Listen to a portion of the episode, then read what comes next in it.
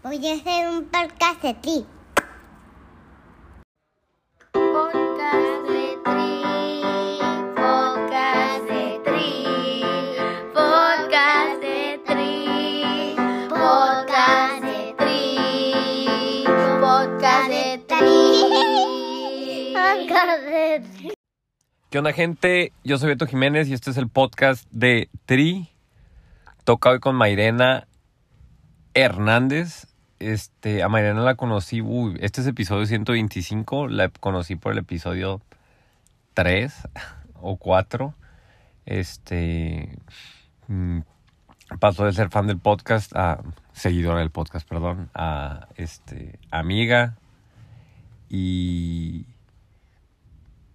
terminamos invitados a su boda, Catillo. Catillo queremos mucho a Mairena, es mi co-host en inglés, es la primera fan que tuve, tuvimos de Estados Unidos y pues nada, no, o sea, eso es lo, más que tengo que decir de Mairena y eso que es doctora la morra, la, siento que viví con ella su PhD, su proceso de titulación y pues relacionada con el deporte ya está way overdue su episodio. Y ah, encantado de tenerte aquí, Mairena. Podcast de Ti es tu casa, siempre va a ser tu casa. Te amamos todos. Vamos ahora sí, Mairena Hernández, podcast. Bueno, perdón, hablamos un poquito de lo que es crecer en Estados Unidos, este, con papás mexicanos, eh, cómo creció Mairena alrededor del deporte, que aunque ella misma reconoce no fue muy buena, este, siempre le gustó, ¿no? Y se quedó ahí, este, desde su carrera y ahorita trabaja en, me atrevo a llamar de sports, haciendo investigaciones alrededor del deporte y aparte, pues, este, practicando alrededor de lo que estudió, ¿no? Que es como prevención de lesiones y ese tipo de cosas. Entonces, está interesante la entrevista. Ahora sí, Mayrena Hernández, podcast de Tri. Shout out a las niñas que hicieron el intro del podcast de Tri. Este. Shout out.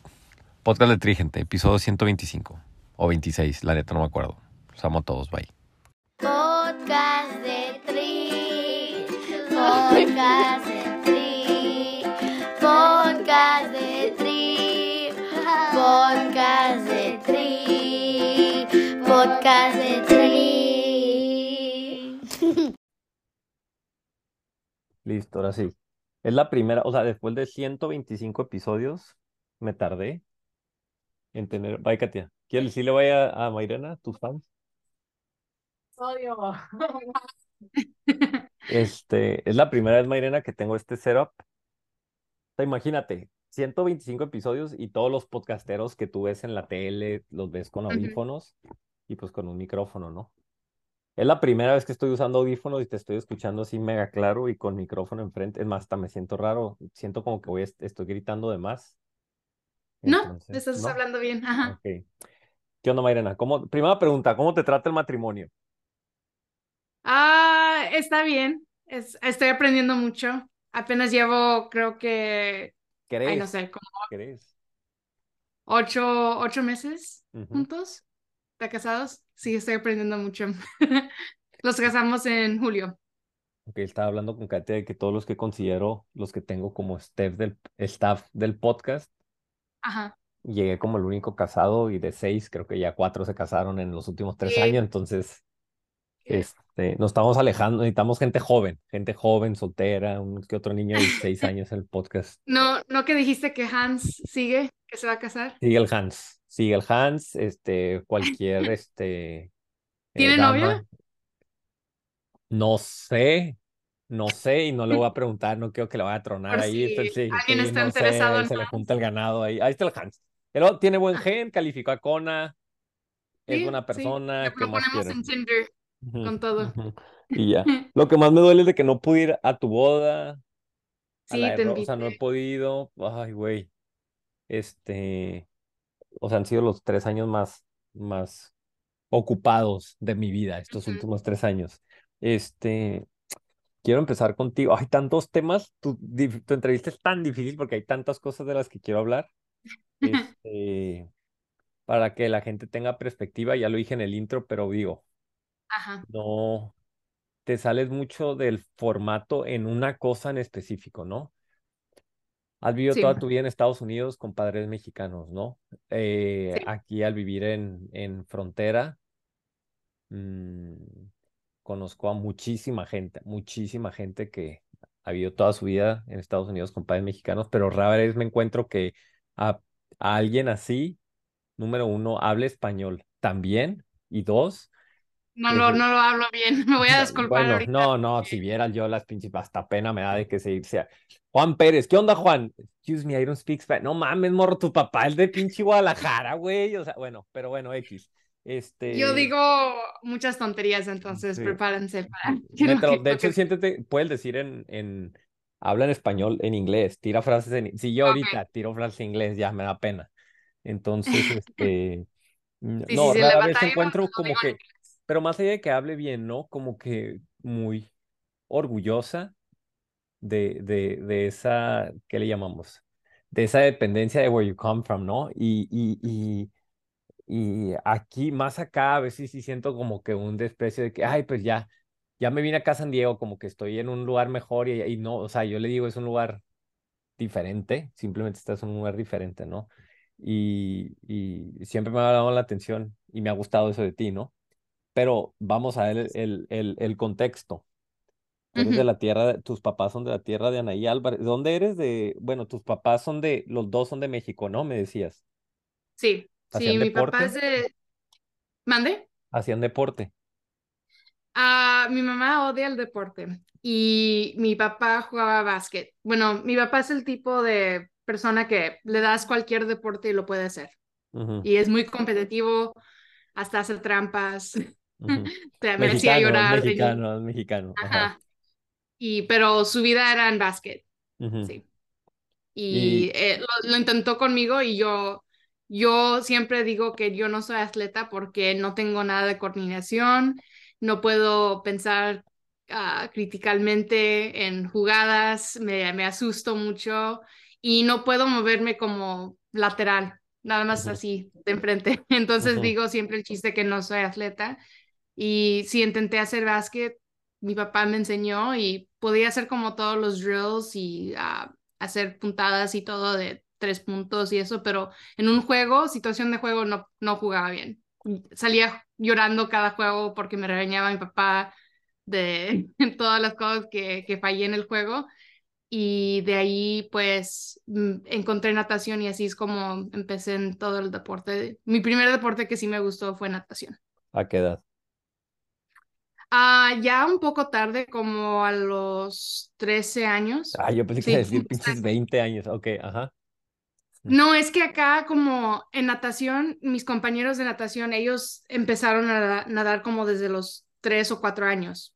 Ya estaban en equipo ya para los seis años y, y, pues me llevaban mucho en comparación de cuando yo empecé. Que, que igual y tú que te, que te criaste en Estados Unidos, a ver si yo trato mucho de evidenciar lo, lo normal que es el hacer, o sea, lo normal es el hacer deporte y tener a la mano tantos recursos para hacerlos comparados en México, ¿no? O sea, como que sí. este, growing up de morrita, o sea, de seguro tú tenías a la mano, ah, quiero jugar básquet y hay mil equipos, ¿no? Mil, este, eh, albercas, Pues en fin, mucho de eso, creciste alrededor de eso, ¿no? Pues en esos tiempos, como mis papás no tenían tanto como recursos de, para ponerme en equipos como mis compañeros, Ah, no estoy diciendo que es gratis, no estoy diciendo que es gratis, pero hay, no, mínimo hay, pero ajá. lo que sí fue gratis era en, en la en la escuela, como en el middle school es cuando ya empecé el básquet y pues los fue bien a mis papás porque luego nada más me quedo unas horas más después de prácticas o, o me dejan antes de ir al trabajo y sí funcionaba mucho con como con lo que tenían del trabajo, del horario del trabajo. Pero para hacer club y eso, no, no, ellos no tenían el tiempo para ir a dejarme como una hora o media hora de, de su trabajo y, y el dinero para los, los equipos, sí. pero ya cuando fue gratis en la escuela sí ayuda mucho. Sí, antes de, de, y fíjate, eso nunca lo he explicado en el podcast, para la gente de México, así como cómo funciona acá en, en, en San Diego, bueno, en Estados Unidos en general.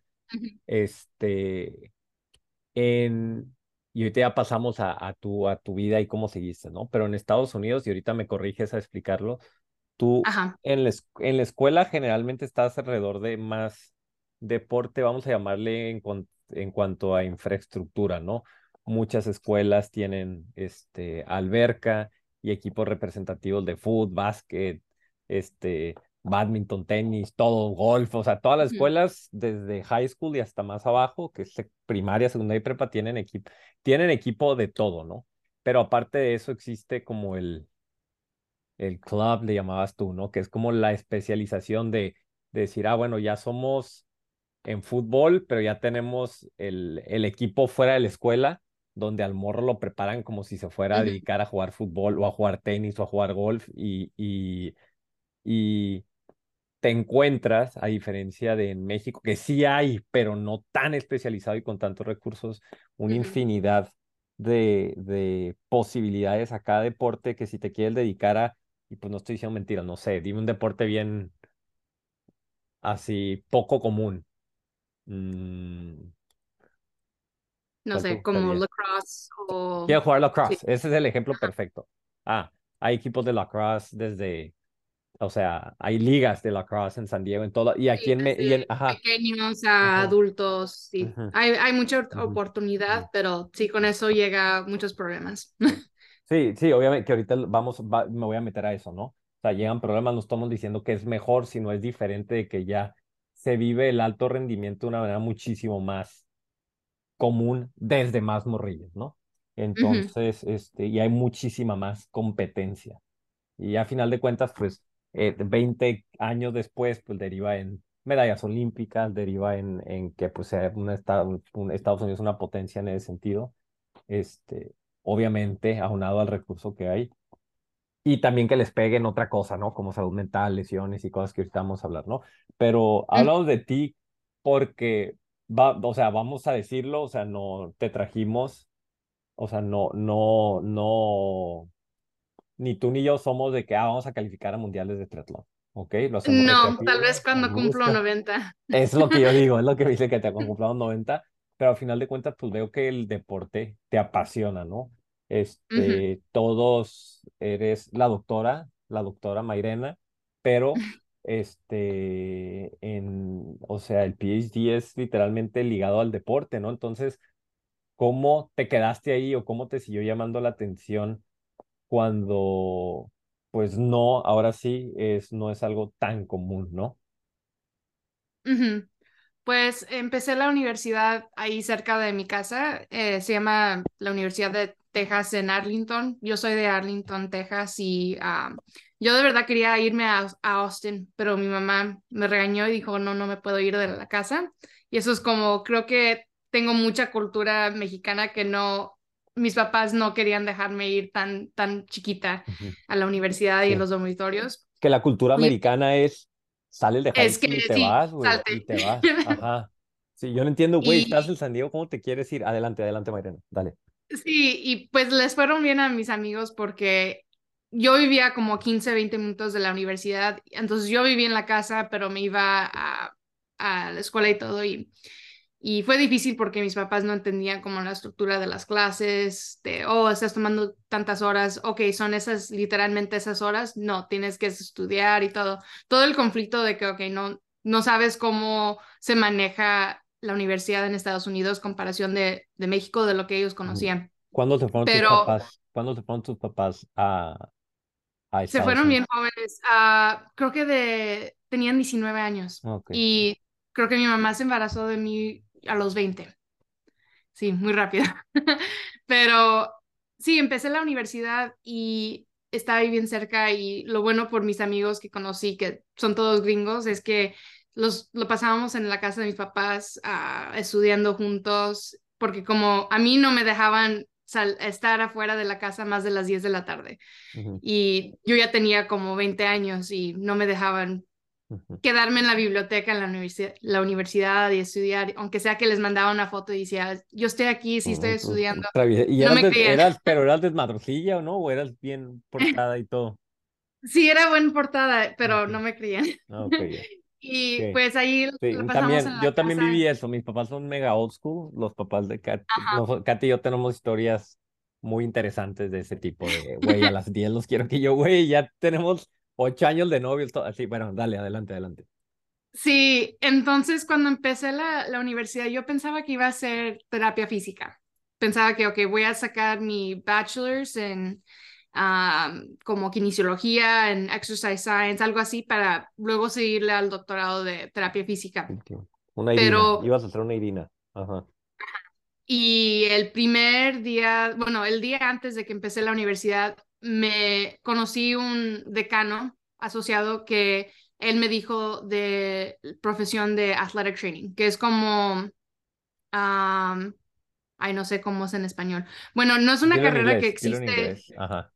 pero es athletic trainer, pero no, no existe, es como un fisio, pero no existe la carrera en, en México y apenas lleva como creo que 50 años existiendo acá en Estados Unidos. Es muy ah, nuevo y el nombre está mal porque pues piensas que nada más trabajas con atletas, pero prácticamente podemos trabajar con cualquier persona que se mueve, que mueve, que se mueve. Entonces, somos lo que tratas lesiones como alguien de terapia física, puedes hacer rehabilitaciones, pero estamos ahí por casos de emergencias y también de condiciones médicas y trabajamos abajo de un doctor.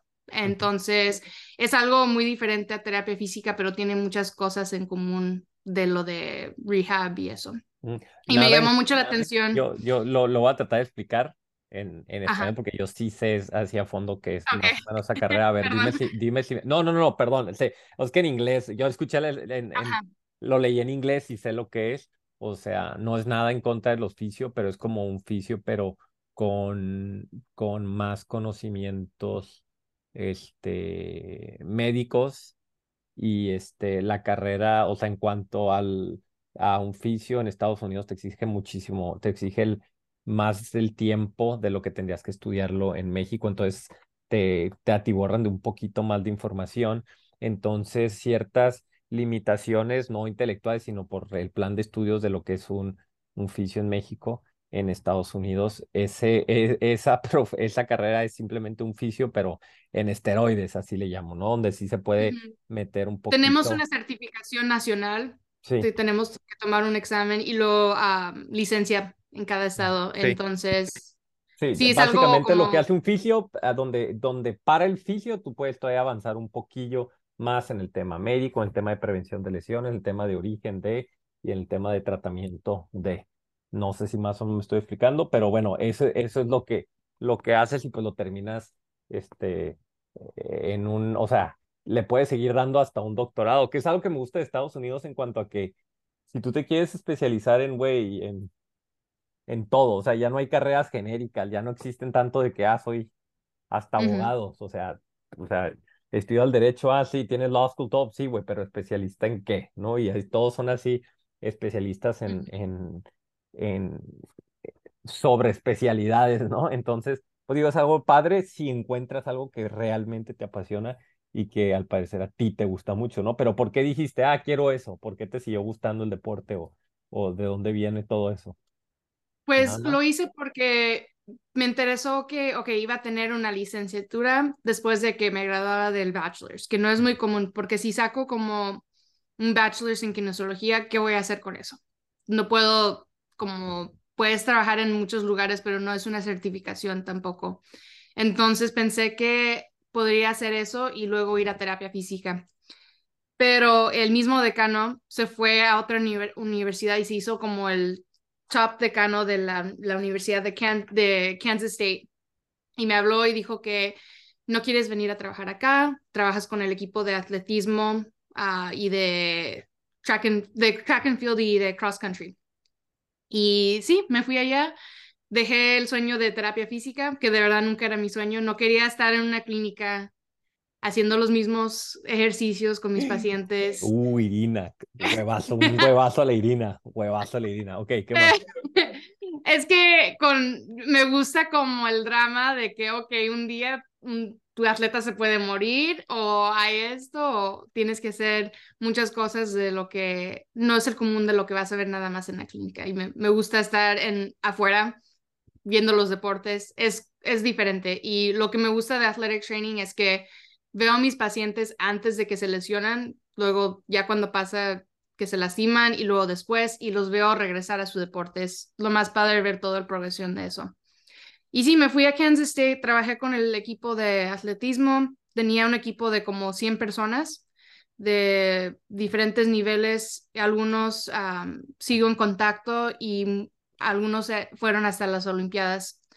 Y sí, fue una experiencia muy padre trabajar con ese equipo. El, coach, el profe del equipo, el head coach, está en el equipo de las Olimpiadas. Y sí, estuvo padrísimo. Ganamos los dos años en el equipo de mujeres del Big Outdoor Big 12. Me dieron anillo y todo. Y, uh, y tuve muy buena experiencia ahí. Saqué mi maestría en salud pública. Y después de eso, pues me dejó con muchas preguntas de, ok, ¿por qué mis atletas se están lesionando y, y en como ese cierto tiempo de que el transición del high school a, a la universidad? Y pues fui y traté de buscar un doctorado y entré con un... Pro Acá los doctorados no, en, en, mi, en mi especialización no aplicas como un programa, no entras como con un cohort con muchos estudiantes. Literalmente tienes que como, estaba leyendo estudios y vi los mismos nombres de lo que me interesaban, los, los que estaban investigan, investigando y les mandé un email o los llamaba y les decía, oye, quiero hacer un doctorado contigo, tienes lugar, tienes dinero para pagarme y quieres ser mi mentor. Y luego ellos se dicen sí o no o dicen, ok, tenemos que seguir hablando. Mm. Y por fin, el, mi favorito fue el doctor Bell, David Bell, que está en Wisconsin. Entonces yo desde Texas me fui hasta norte en Wisconsin a sacar mi doctorado en biomecánica. Una trotamundos, que ahorita ya te, te, me fuiste muy, muy lejos, pero sí, o sea, perdón. Estados Unidos está perfecto, ya pintaste la historia.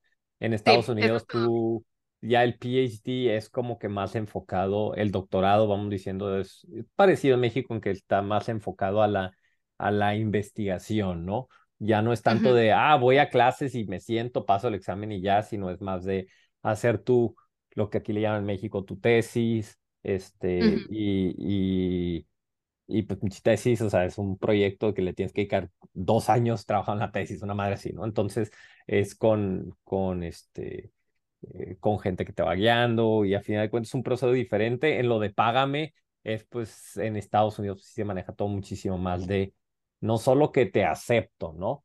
Que en México es más fácil de que ah, aplico universidad y ya, ya, güey, puedes pagar, Simón, Kyle.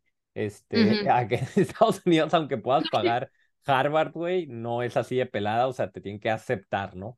Y es un gran motivo de, de estrés para los, los, los, morros de prepa, como que ver dónde me van a aceptar y a dónde me van a ir y cuánta beca me van a dar, pues. O sea, un semestre de universidad en Estados Unidos, average, average, con housing, porque la mayoría pues se cambian de ciudad. ¿Cuánto te gusta, Mariana? ¿Unos 60 mil dólares? ¿40, 60? Sí, fácil, cuando hacía el tax return, así era. 40, Pero 60, lo que sí. fue todo gratis. Sí, sí, sí. O sea, en Estados Unidos tú te quieres ir a... Ay, ¿Cómo lo va a hacer con la Adri? Pero tú quieres mandar a tu niño a la universidad. Son 40, 60 mil dólares al, al, al, al al semestre. Al año, al año. Ah, no, al año, al año, perdón, sí, me aloqué. Al año. al año, pues. Entonces, este, ahorita, pues yo estoy en México, pues mis amigos recién graduados de mi, de mi, con quien yo trabajo en el law firm donde estoy, en el despacho, Law School College, 300, 400 mil dólares de deuda. Uh -huh. Entonces, eh, y está muy dura la cosa, pero, pero por otro lado, pues, este, pues ya sales con tu doctorado y en fin, pues los sueldos son diferentes y bueno, ya no vamos a meter tanto, tanto a eso. Me voy a regresar a, déjame te digo qué parte, aquí lo tengo anotado. ¿Qué dijeron tus papás en ese, ay, pues voy a estudiar esta carrera? Me da la impresión de que ay. son muy de ultraderecha, pero no sé. Este... Sí, me regañaron, no, ¿Sí? no le vieron el chiste, como no, no entendían y pensaban, ok, vas a ser como un PE teacher Sí, o, con un silbatillo o ahí. enfermera, ahí.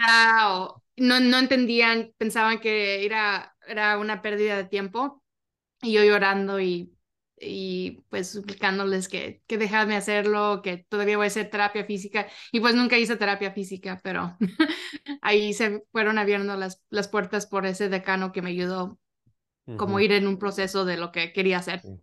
Sí. Oigan, ok, un, un mensaje. Ahorita ya me estoy resignando a que la, la gente que me escucha ya son más papás que hijos, ente- o ya a punto de ser papás, o bueno, mínimo personas que ya entraron a la universidad. Entonces, toda la gente que me escucha, viene el, el consejo Beto del episodio.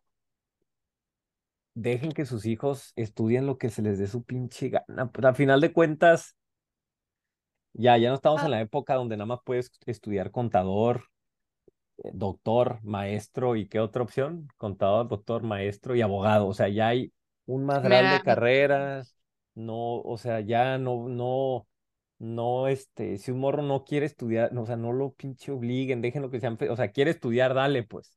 Este, a final de cuentas, más ahorita un certificado, un título no te garantiza nada. Entonces yo digo, bueno, que estudien. Claro que quisiera que estudiaran algo, que Adri estudiara algo que, que yo conozco, donde ya me sé el camino y estoy súper bien relacionado, pero si no le gusta, no hay nada que no puedas hacer, ¿no? ¿Estamos de acuerdo ahí?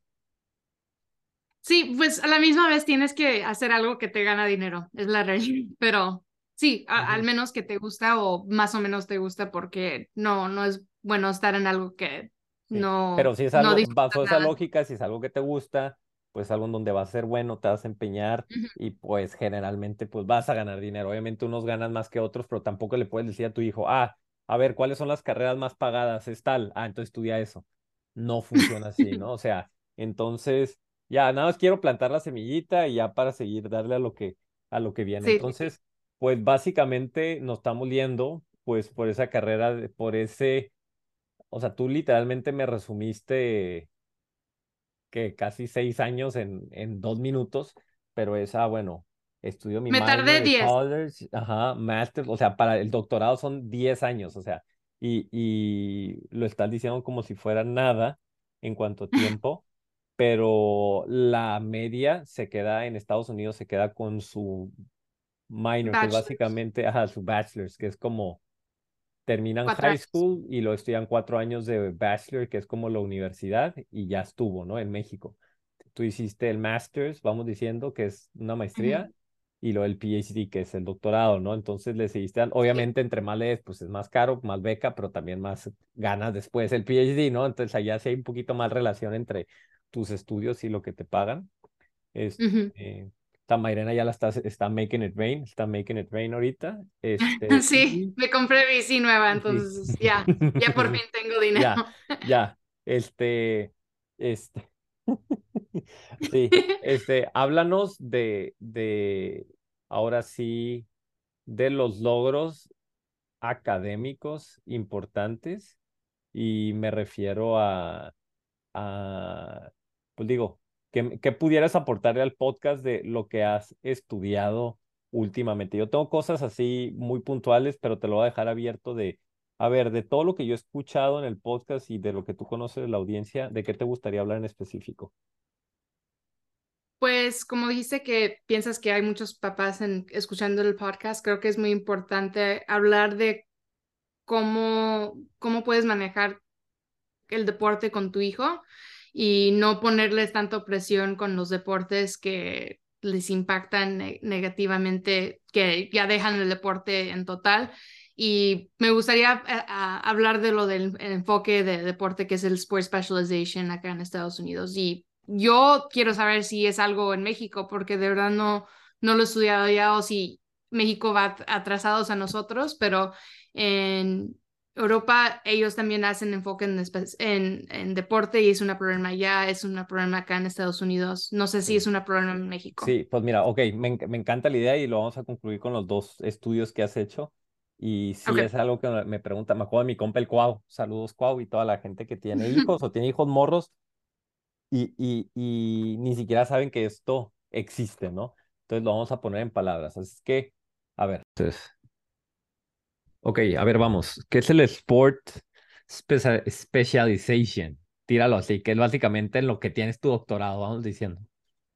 Sí, pues primero trata de decirlo en español porque yo siempre batallo decir Mm, especialización. Básicamente hay algo, hay un trend, ajá, hay un trend en Estados Unidos de que, bueno, es básicamente, no le voy a decir alto rendimiento, pero es básicamente decir, ¿sabes qué? Me quiero especializar en un deporte, básicamente. Entonces Un enfoque estudias, de deporte. en- estudias obviamente la parte biomecánica, la parte física, la parte de lesiones, la parte de todo lo que hay alrededor de decir, me quiero enfocar en un deporte. Tú dices, ¿qué mamada es esa? Bueno, es que en Estados Unidos eso, como ya lo dijimos en el podcast, es algo muy común en temprana edad, ¿ok? Te encuentras academias de fútbol, de lacrosse, de natación, de ciclismo, de atletismo, de niños entre 7 y 9 años. Aquí si un niño va a ser olímpico, ya lo tienes que haber descubierto antes de los 10 años, ¿no? Y en México no es tan común eso, pues, ¿ok?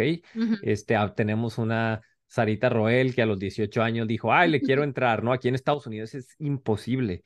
Este, eh, no, no pasa, o sea, es muy, muy poco común, salvo que seas un súper atleta y te brinques de algún otro deporte ya más común, pero este, eso es Sports Specialization, ¿no? Que había una parte política de, pues hay muchos clubs o, ya lo decíamos, ¿no? Equipos externos a la escuela donde su misión es hacer que el niño sea profesional, ¿no? Que a veces está medio enfermo y hay muchas cosas psicológicas que están El problema mal. de, Sí, di, el di. problema de eso es que esos mismos coaches del club son los coaches del high school o se conocen o están como repartiendo el dinero que ganan en esos dos equipos, aunque sea que un equipo sea fuera del high school. Entonces, el problema es que el coach del club, bueno, le va a decir al coach del high school que, ok, este niño no, no está en el club team, entonces no lo dejas estar en el high school team. Y ese Ujú. es un problema cuando, pues, si un niño no tiene, no tiene los papás no tienen los recursos de, uno, llevarlo al club o el dinero para el club, todo el equipaje, todo lo que requiere hacer lo del club o los travel teams que se van cada fin de semana, la vida se, se convierta de el papá de llevar al hijo a este juego y se van a torneos. Su vida es todo en el, en el deporte. E- ese niño que no puede ser el club no va a entrar a lo que pues era antes cuando yo estaba en high school que era gratis, que te daban el equipaje Sí, sí, sí. porque ellos quieren, high school quiere, quieren los mejor, los, y ahí es donde ven, ok, si juegas bien en el high school, ahí estuve acá para ir a entrar a la universidad. O sea, básicamente lo que estás diciendo es de que hay mucha existe esa espe- especialización de niños en, vamos a centrarnos en una, vamos a decir béisbol, ¿ok? Qué fácil de entender, ¿ok? Es fácil. Entonces, ok, en béisbol hay muchos niños que en Estados Unidos de 7 a 10 años, en lugar de ir a la liga y normal, pues van a la liga, pero sabes que este niño hace un desmadre, ¿no? Y este niño como que sí destaca. Entonces, hay muchas ligas, pero muchas, un Aunque 10 sea que veces más ni- ligas ni de el- Estados Unidos. Ajá, déjame, llego ahí. Ajá. Donde agarran y dicen, hay que hacer una liga, este, es donde la, la mentalidad no es de que el niño juegue, es ver qué tan bueno es para que hacerlo un niño que llegue a ligas mayores, ¿no? Entonces, desde ese momento le empiezan a meter al niño, güey, ya hay que darle, o sea, lo entrenan como no desde un enfoque de hay que divertirnos, sino de que hay que ser más bueno y ganar y tu promedio de bateo y tu fuerza y tu y esto y lo otro. Entonces empiezan a crear robots, máquinas, beisbolistas Sí. Y, y estás hablando de un niño de 8, 9, 10 años, 13 años, entonces ya, ah, bueno, entonces ya las high schools se empiezan a pelear por él. Entonces en la preparatoria el niño ya decide dónde va a estudiar, pero en base a el equipo de béisbol, porque si soy bueno de este equipo de béisbol ya se van a la universidad y a la universidad pues puedo agarrar beca y me ahorro esos 60 mil dólares que es imposible que los, o simplemente voy a tener que dejar de estudiar porque ya no me va a alcanzar o no hay forma en que mi familia pague eso, ¿no? Entonces, cuando hablamos de sport specialization o de especialización en deporte en Estados Unidos, no es solo el decir, y corrígeme si me equivoco, Mariana, decir, ah, pues que los niños enfocarlos a que sean buenos desde niños y que jueguen y que sean los mejores, sino todo este aparato que está diseñado para que el niño termine con una beca en la universidad, ¿no? Estamos diciendo que es lo que obsesiona. Sí, o, o ni, ni van a la universidad, se, va- se vuelven en profesionales. O, bueno, o profesionales, ¿no? O profesionales. Pero obviamente de todos esos niños, este, como en el triatlón, o sea, de cada 10 que dicen voy a ser profesional, uno termina verdaderamente pudiendo vivir de eso, ¿no? ¿Y qué pasa con los otros 10, no? Ujú. Entonces, O vamos sí, a hablar... o con el equipo de base, ah, te dice, piensan, los papás piensan que hay muchas becas, pero al equipo de béisbol de una, la universidad tienen cierta cantidad de dinero de- para dar de becas y se lo van a dar al mejor de, aunque sea que si, si llegas a llegar a, a competir en la universidad, no te van a dar la, be- la beca completa. No es... Vamos no a hablar de las ventajas. Vamos a hablar pagan de, los de las ventajas. Vamos a hablar de las ventajas de este y vamos a hablar de ventajas ni siquiera aparte política, sino qué le ves de bueno a este sistema, ¿no? Del desarrollo del niño, de qué te gusta de este sistema. Más allá de que, pu- pues, medallas olímpicas, Estados Unidos tiene un chingo. Entonces eso es algo bueno, ¿no? Y, y, y el sistema, pues, está hecho para, para, para que si tú eres bueno, destaques y, te- y, la vas a armar, ¿no? Este. Eh, si eres bueno, el sistema te, aunque seas un, no estudies, seas un burrazo, un delincuente, lo que si eres bueno, ahí vas a estar, ¿no? Este, ¿qué, qué cosas le ves positivas a ese sistema, aparte? Pues, adición de lo de performance, pues sí, está padrísimo trabajar con atletas que, que son buenísimos, pero yo de verdad no le veo mucho bueno. Mm. No tengo nada bueno de decir de lo de Sport Specialization, porque pues ve- ves muchas lesiones que podían estar prevenidos por tratar de ser como, al menos darle un off-season. Estos niños no descansan, entrenan todo el año y a veces ni es enfoque en nada más un deporte, se enfocan en dos o tres, pero todavía, se- todavía están enfocados en esos tres deportes. Entonces es mucho para el niño que ah, no, no le veo mucho positivo. Está muy o feo la cosa hay acá. muchos niños que juegan, por ejemplo, béisbol y fútbol americano, ¿no? Porque, Sí. ah, están tan cabrones que probablemente, pues, lo metamos al... Y, y también es la, son las temporadas, como fútbol americano es, es en como agosto hasta noviembre y luego el béisbol es en el otro parte del año. Pero hay niñas que juegan volley y juegan la temporada del high school y se termina en febrero y luego empiezan club la semana después y luego empiezan travel que es en junio o julio y luego ya de nuevo el high school y es todo el año. No le veo mucho positivo. ¿Con qué lesiones, con qué lesiones te has encontrado de en, en, en niños? Porque son niños que de los 10 a los 14, 9 a los, o sea, que no hacen desde nada el high que- school, desde Ajá. 18 años, Ajá. pues yo he tenido papás que dicen, ok, si sabemos que con béisbol, el UCL, que es el Tommy John Surgery, ah, se lo lesionan porque avientan la pelota, si son los pitchers. Y me dicen, me han dicho que, ok, quiero hacer esta operación, pero el niño no se ha lesionado, pero saben que se va a lesionar porque está jugando tanto, está pitching bastante en, en todas las temporadas que hace, que están pidiendo para hacer la operación antes de que se lesiona. Y eso no es bueno que pues te abren tu hijo y lo operan para... Ah, y hay, y hay papás, o sea, ya es un trend entonces de Sí, morros de high que le quieren poner-. Ah, no mames. le, le quieren poner otro ligamento para reforzar para antes que, que se lesionen. O sea, bueno, igual es que, bueno, yo me gusta un buen el base y aquí es bien común. O sea, la Ujú. gran mayoría de los pitchers de béisbol, pues han pichado toda su vida. Entonces el ligam- el brazo no está hecho para tirar Sí, del una codo. piedra, una piedra, una roca a, a, a, a 102 millas por hora, ¿no? Entonces, ¿qué es lo que pasa? De tanto pichar, el ligamento del codo se rompe. Entonces se llama Tommy John porque había un pitcher que se llama Tommy primero. John que le Ujú. dijeron, a ver, güey, te rompiste el ligamento, te lo vamos a reconstruir y ponerte otro, ¿no?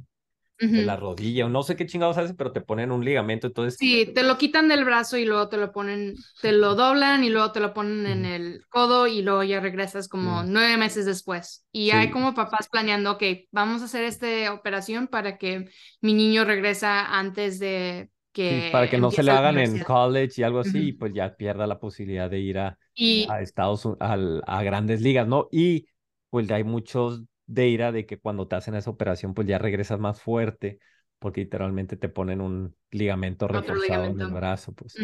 Entonces ya médicamente están viendo a ver cómo agarrar ventaja, pero si hay papás haciendo eso, Sí, sí. Y luego hay papás que, aunque les digas, ok, que descansa tu hijo, dale tiempo de descansar. Ah, no, no quieren, quieren como vivir su sueño a través de sus hijos y sí les ponen mucha presión. Veo muchas lesiones de rodilla del, del ACL. Se ah, he tenido una niña que se, se ha lesionado el ACL cuatro veces. Ya no tene- tenemos que, que, que agarrar cadáver para, para reconstruirlo. Ujú. Ya no tiene de ella misma partes de, para reconstruir su ACL en su rodilla. Y sigue enfocada en volley. Hay muchas historias así que son muy frustrantes porque sí queremos que jueguen en deporte, tal vez sí, se enfocan en deportes. Hay muchas cosas buenas, sí digo eso, pero la manera que Estados Unidos está tratando de empujar a los, a los niños a enfocarse en deportes todo el año y el dinero asociado con eso es muy negativo. ahora estamos, hay algo que también me llamó mucho la atención y que sí abre los ojos a muchos, a todos los papás intensos, el de que el, bueno, tú has hecho estudios, ¿no? Publicaciones. Mm, quisiera sí destacar y hacer énfasis a que en este nivel una publicación es, o sea, está hecho a veces con cuatro, cinco, seis autores diferentes, este, con, con estándares de nivel de evidencia, con estándares de donde tú tienes que explicar de qué forma se investigó, cómo se investigó y cuáles fueron los resultados de una manera transparente, o sea, no es, no es para nada algo subjetivo de que, ah, yo creo y tal, no una publicación que sentaste ujú. una noche a hacerla, sino es como que, digo, trabajo de años por varios doctores. Entonces, hay dos y tú tienes varias publicaciones, este, mm, y pues parte es una idea, ¿no? Estás hablando y dices, me tomó 10 años, ¿no? Y llevo ahorita 3 4. ¿Cuántos llevas? Creo que ya llevo, bueno, de si eres primer autor, yo llevo tres y va a salir cuatro ya La cuarta, pronto. sí, o sea, pero... Y en otros eh, soy como asociado autor de, de otros estudios, pero sí, así vamos trabajando en Sí, no es un podcast, diles, no es un podcast, no es un podcast de un güey prende el Ah, micrófono y dice lo que quiere. Pero este, me llama la atención, hay dos de las que yo quiero hablar, es como por ejemplo, eh, la, esa que ya lo hablamos, ¿no? La especialización en el deporte en la adolescencia aumenta el riesgo de lesiones súper brevemente, ¿no? O sea, el que un morro lo estés, pues puedes decir, pues obviamente es, es, es natural, ¿no? Si tienes al morro como que especializado en un deporte, pues más probablemente, más probable que se lesione con las lesiones características de... Sí, 80% más por- probablemente que te vas a lesionar con algo de sobreuso. Ah, ok, entonces, ¿tú qué recomendarías para... ¿Crees que es contraproducente entonces o qué recomendarías? ¿La diversificación de deportes? Ok, si te vas a enfocar en un deporte o si tu, tu hijo, porque la otra cosa es que estos estudios no se han hecho como en gente como nosotros, porque yo puedo decir que triatlón también estamos muy enfocados, estamos volviéndolos en el mismo movimiento y, tal, y hay muchas lesiones con triatlón, pero no se ha estudiado con triatlón ni se ha estudiado con adultos, pero estos con niños como aba- a- abajo de 18 años o a veces con la universidad, pero las recomendaciones son que el niño no hace más horas de su edad por semana de entrenamiento. Entonces, si tu hijo tiene 12 años, no debe de ser más de 12, a- 12 horas por semana de entrenamiento. Ah, que debe de ser su deporte no más de 8 meses del año y luego los otros meses que descansa o haga otro tipo de juego o empieza otro deporte, se mueve en otra manera, pero otras recomendaciones son de dormir de ocho horas o más por noche. Esas son algunas, pero las más grandes son que trata de jugar diferentes deportes y no más horas de su edad por semana. Sí, a ver, eh, te lo, lo voy a traducir. A ver, más o menos lo que yo entiendo, lo que estás diciendo es... Y me suena muy... No, no, no, no, no, no, no, no, es que está, no es de que esté mal dicho, es que está muy técnico. Este, y a ver si lo entendí bien, ¿no? Por ejemplo, yo tengo a la Adria y digo, ¿sabes qué, Adria? Vas a jugar voleibol, ¿ok? Y me pongo intenso desde los 8 a los 13. Juega voleibol, voleibol, voleibol. A los, a los 14 años ya no va a tener rodillas, ¿no? Vamos diciendo.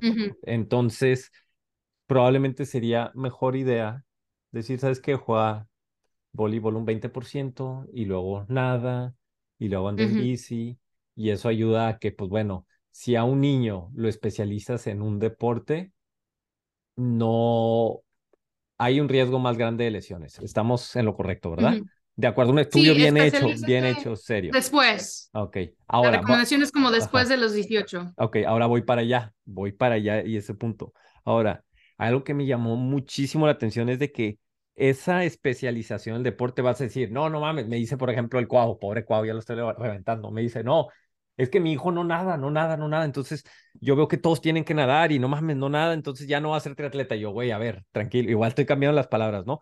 Pero la especialización en el deporte de un morrillo no necesariamente incrementa las posibilidades a que es más, probablemente hasta las restrinja, ¿no? A que el niño vaya a ser muy bueno ya de grande. Quiere decir, esa niña que jugó boli toda su vida, mm, mm, desde los 12 a los 14, no necesariamente va a ser más buena que una empezó, que empezó a jugar a las 11 y antes hacía bici y eh, natación y ujú. otras cosas.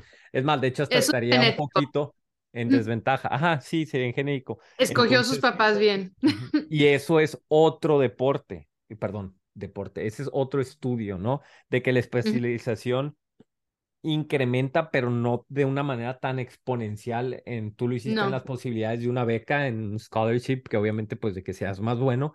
Entonces, este, háblanos nada más de ese estudio para poder tirar la conclusión que yo tengo, que es aventar a tu niño un deporte y decir, tienes que escoger uno y ser el mejor, no necesariamente es la mejor idea, ¿no? Ujú. ¿De cuál estudio hablas? Perdón. El, ah, sí, el de la el especialización en deporte incrementa posibilidades de becas, scholarships. Sí, ese estuvo padre porque en ese estudio hasta una colega le preguntó o agarró como toda la información de los papás que dijeron, ok, esto es lo que pagamos por béisbol.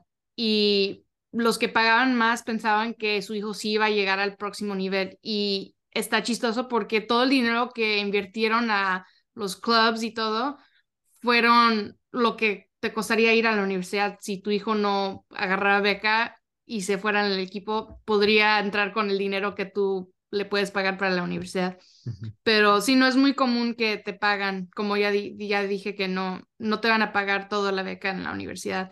Y, pero es una motivaci- motivación de muchos papás de que eso es lo que hacen para especializarse en deporte. Mm. Ok, pues ahí está la conclusión. Yo a final de cuentas lo que eh, hago con mi hija es haz lo que quieras hacerlo, cuando quieras. Ahorita, no, o sea, ya no sé por qué ya no le gusta nadar. Y mira, probablemente, bueno, probablemente sí sé por qué no le gusta nadar, porque la llevo desde los tres meses a nadar, ¿no? Entonces está así como que eh, ya le da frío salir de la alberca y todo. Entonces tiene alberca dos días a la semana en su escuela y es lo único que nada. Y no le gusta ir a la pinche alberca. Pero ya se acaba de comprar una bici y ya te es la novedad la bici. Entonces, pues dale, güey. O sea, que haga lo que le guste y ya si en algún momento quiere, pues que le dé, ¿no? En alguno específico. Este, y pues bueno, de ahí, de eso, ahí lo vamos a dejar. Nada más, ahora quisiera pasar a la Mairena atleta. O sea, ¿por qué triatlón? O sea, ¿por qué triatlón en específico? ¿Cómo lo conociste o qué? Am, empecé a trabajar en el gimnasio de Lifetime Fitness cuando empecé a dar clases de natación. Ujú, Y m- mi jefa dijo, vamos a hacer un triatlón de Lifetime, todo el ujú, equipo, todos los, los trabajadores, y ella me ganó, y estaba embarazada y me ganó en el triatlón. ujú, Nunca en mi vida he hecho como, los, era adentro, la bicicleta fue adentro, corrimos ahí en los treadmills y nunca he hecho algo tan difícil que fueron de, creo que 20 minutos nadando, que me fue bien eso, luego 30 minutos en bici y 10 minutos corriendo, algo así y ah, batallé mucho, pero me quedé picada en eso y en- empecé a juntarme con el Run Club que estaba ahí en Lifetime y todos ellos también eh, iban empezando en triatlón y, y así me metí. Primero en lo de correr, mi amiga me inscribió en un maratón sin decirme y dijo que tenía que hacerlo porque era por su hijo que, que estaba enfermo Ay, y pinche lo hice. amiga, o sea, te tienen lavando el cerebro, sí, ok, ajá. que tenía cerebral palsy y lo hice, batallé mucho, pero sí lo hice. Y ahí sí me quedé muy picada en todo. Y ya en como 2018, el día antes que empecé mi doctorado, hice el de Wisconsin, porque ahí es donde hice el doctorado. Está en la Universidad de Madison, Wisconsin. Y ahí hice el Ironman Wisconsin, que está padrísimo. Y sí, lo hice el día antes de empezar y me fui a clases el día después, mi primer día de, de la escuela, toda dolorida, pero con todo el... me fui esa mañana a, comprar el jaque y todo, todo, todo el outfit. Me fui al, a mi clase y mi profesor dijo, oye, hiciste el Ironman ayer porque vio la fecha y dije, sí, y dijo, ¿por qué estás aquí? y ves que es mi primer día, no puedo faltar. Y se rió y desde ahí hice el de Lake Placid, el año que, el 2019 con unos amigos y luego pues el COVID, me, ya no hice uno ese año y luego hice el de Cozumel en el 2021 y apenas voy, oh, voy a hacer el cuarto que es el de Texas aquí porque ya vivo cerca de los Woodlands. Oh, finally, finally. Sí. Este, mm, ¿no te arrepientes de haberte tirado así como que al Ironman a la distancia completa? O sea, ¿cuál es la que más te gusta? Este, ¿no crees que fue así mucho al bravazo? ¿Cambiarías algo? Dices, ah, está bien. Pues oh, no expliqué, porque hice primero como medio maratón, luego maratón, luego hice sprints de triatlón y luego olímpica y luego medio Ironman. Mi primer Ironman de, de brand era el de Galveston cuando estaba en mi bachelor's y desde ahí fui amantando a distancia. Entonces sí lo hice como muy lógicamente, pero tengo amigos que nunca han hecho un triatlón ni un sprint y se avientan el Ironman. Y yo pienso que sí están locos, pero qué bueno por ellos. Pero sí, yo he hecho muchos maratones solos y luego ahora ya voy por el cuarto de, del Ironman completo. Dios bendito. Y, pues a mí me gusta el medio Ironman, pero este fin de semana pasado no me fue muy, muy bien, pero sí me gusta esa distancia. Sí, ya, para mí la mi favorita. No sé cuándo vaya a ser uno, pero es mi favorito. Oye, este, y ahora este tema del podcast, de hecho nunca te ha preguntado, o sea, ¿cómo diste tú con el podcast? O sea, yo nada más, o sea, yo conocí a Mayrena, porque pues me empezaste a mandar mensajes. Ajá. Pero cuando recién empezó, ¿no? O sea, ¿cómo estuvo tu conexión con el podcast? ¿O te lo encontraste un día y dijiste, ah, qué culo, qué? No sé cómo lo encontré, de verdad, no me acuerdo, pero lo vi en, estoy muy metida en Instagram y creo que lo vi de una manera, no sé, pero, oh, yo ya me acuerdo, estaba siguiendo a Ana de la Parra, eso es lo que, y luego vi que la entrevistaste, me gustó mucho su entrevista, yo ya la seguía porque se me hizo como muy cool y, y luego la entrevista estuvo muy padre y eso es cuando ya seguí el podcast y escuché todos los de antes de Ana y, y luego después. Y sí, así ya, ya te empecé a molestar y decir, oh, qué padre está tu podcast o corrige esto, esto, y así te fui molestando. Ey, nunca me hiciste corregir. No, no, no, eres de la buena. este, mm, ok, pues bueno, ¿y qué tanto te ha ayudado este, el, o sea, bueno, qué tanto te ha ayudado como que a salirte de, ah, todo el estrés? O sea, está padre, ¿no? Como que salirte del estrés y tener tu, como tu vínculo mexicano con este proyecto, ¿no? Sí, eh, pues a mí me sirvió mucho porque cuando salió el podcast estaba en Wisconsin y no hay muchos hispanos allá en Wisconsin, ah, menos en la ciudad de Madison. Entonces, como escuchas, mi, mi español no es muy bueno y, y así pude escucharlos ustedes y poder entender y practicar uh, como frases que decían y eso me ayudó mucho y sí, me ponía los audífonos y me fui a correr, a correr afuera y ahí escuchaba el podcast y me ayudaba mucho especialmente durante COVID, porque pues a todos les ayudó eso. Pues Mariana, muchas gracias por venir. Este, ay, al fin se hizo. Mm, creo que te hemos quedado, bueno, no te hemos quedado mal, la verdad es que has estado, estuviste, tuviste un año muy ocupado el pasado, este, y no hemos podido, ay, ha sido muy difícil conseguir, porque eres mi co-host en inglés, pero tuvimos la de Taryn que me encantó, pero ha sido bien difícil conseguir este, gente para entrevistar en inglés porque, o sea, pues un gringo no sabe nada del podcast de Trey, ¿no? Entonces, o sea, puede ser un podcast de un seguidor o de 10 millones y no saben, pues no saben nada más, pues entonces es bien difícil llegarle y nosotros le tiramos a los, a pinche Sam Long para arriba, ¿no? Entonces, y también la neta, le, le he huevoneado mucho en buscarle, pero este, Ajá. Mi meta es pues empezar a tratar de tener unos, cada cinco que uno sea en inglés, así es que te voy a poner a chambear. Este, Ok, estoy gracias por venir al podcast. Todavía no se, todavía no se me hace conocerte en persona. Qué difícil es eso. Pero siento que te acompaño, siento que entreno contigo todos los días y todo, entonces pues, este, Cuando quieres hacer Texas, aquí tienes ahorita tu casa. pensé, pensé en ti el fin en ir porque, bueno, no en ir, pero dije, ay, mira, si hubiera, este, pero ya es que fue, Tú compite. no, por San Diego State, ya ves que San Diego State calificó al Final Ajá. Four, este, en básquet y uno Hubiera de estado mis- padre. uno de mis traumas es no he ido a estudiar a San Diego State y este, pero me considero casi alumni, entonces por eso dije, ay, güey, pensé, obviamente nunca fue una opción. Ajá.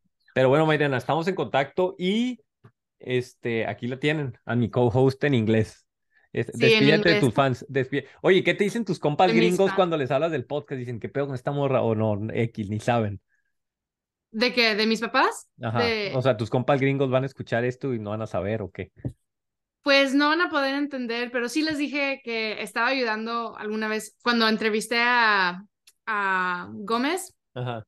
y sí se emocionaron y luego dije cuando entrevisté a Triathlon Terrence se emocionaron, pero dijeron, oh, ok, no entendemos el de Gómez, pero al de Terrence sí se escucharon. Entonces ahí Ah, tuviste unos... neta, entrevistamos a Javi Gómez. A ver, háblame de ese momento Sí. ya para irnos.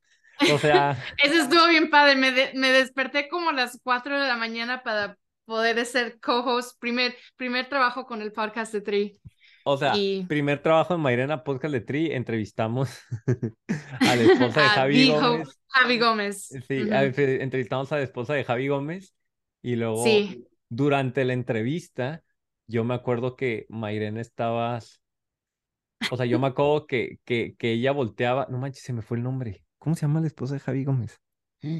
Annika, Sí, ah, Anneke Jenkins, ajá. Sí, Y yo la veía que estaba volteando y, y, este, y luego sabía que, y luego el Javi pasó por atrás y tú no te diste cuenta y todo, y yo, ay, qué cool, ahí está Javi, bueno, X, ¿no? Y luego se acabó la entrevista y pues el vato está escuchando ahí enfrente y todo, ¿no? Entonces acá la Sí. entrevista ya paramos de grabar y luego dice ella, ay, ven, ven, ven, siéntate. Entonces ya se siente el, se siente el Javi y pues yo obviamente acá bien pinche emocionado, pero ya lo había entrevistado, ya había hablado con él varias veces, entonces yo acá de que, bien play it cool, Sí. ¿no? De que, hey, ¿qué onda, Javi? Ajá, normal. Así, sí, amigo. Y, Ma- y Mayrena.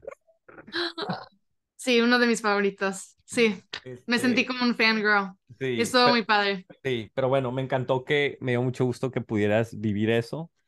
Te lo mereces, te mereces muchísimo más. Gracias por tu apoyo al podcast, por gente como tú, como Roxy, como Irina, como el Hans, y pues como la gente que no está en staff, pero pues igual nos escribe y escucha cada semana, pues seguimos dándole. Entonces, a ver cuándo nos vemos y pues ya nada más, te, este, despídete de tus fans. En inglés, Sí, en inglés, en inglés. Goodbye, everyone. Bye, Marena, estamos en contacto. Adiós.